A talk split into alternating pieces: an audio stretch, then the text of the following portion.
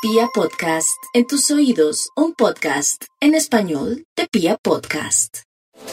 Los Capricornios están en una temporada muy particular de la vida, porque tienen casi cinco planetas en su signo. Bueno, realmente sí, son cuatro planetas que tienen en su signo, como el referente de quienes sienten eh, contar en sus manos con el poder y la facultad para hacer lo que quieran.